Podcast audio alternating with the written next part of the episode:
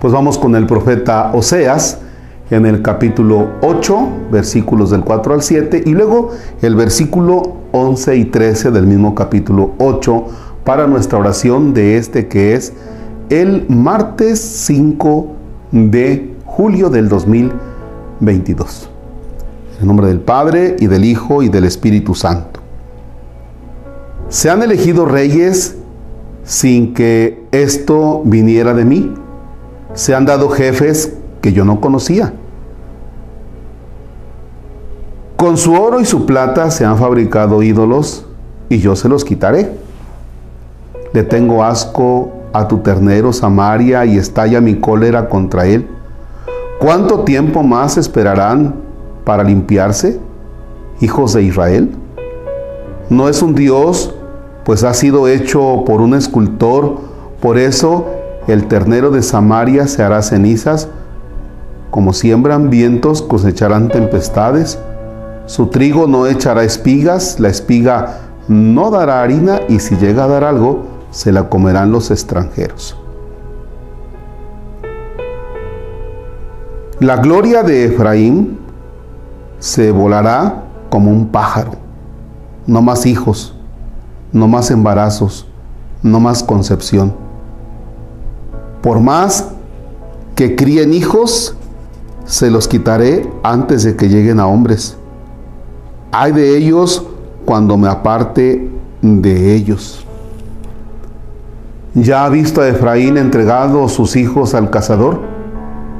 Efraín tendrá que llevar sus hijos al matadero.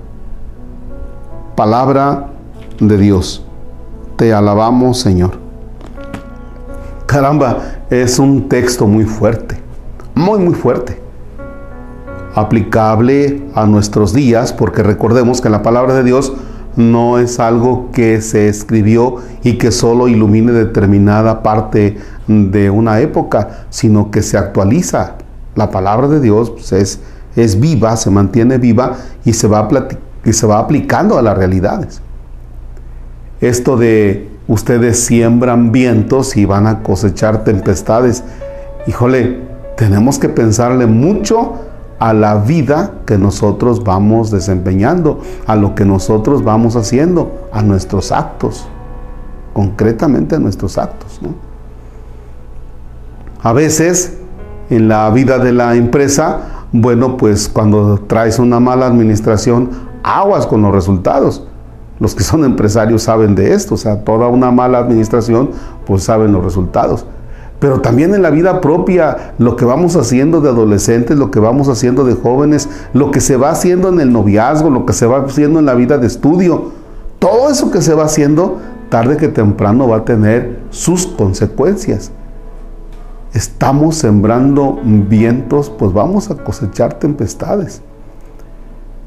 Creo que es de gran ayuda el que si somos personas con un poquito de sensatez, le vamos a pensar a las acciones de nuestra vida.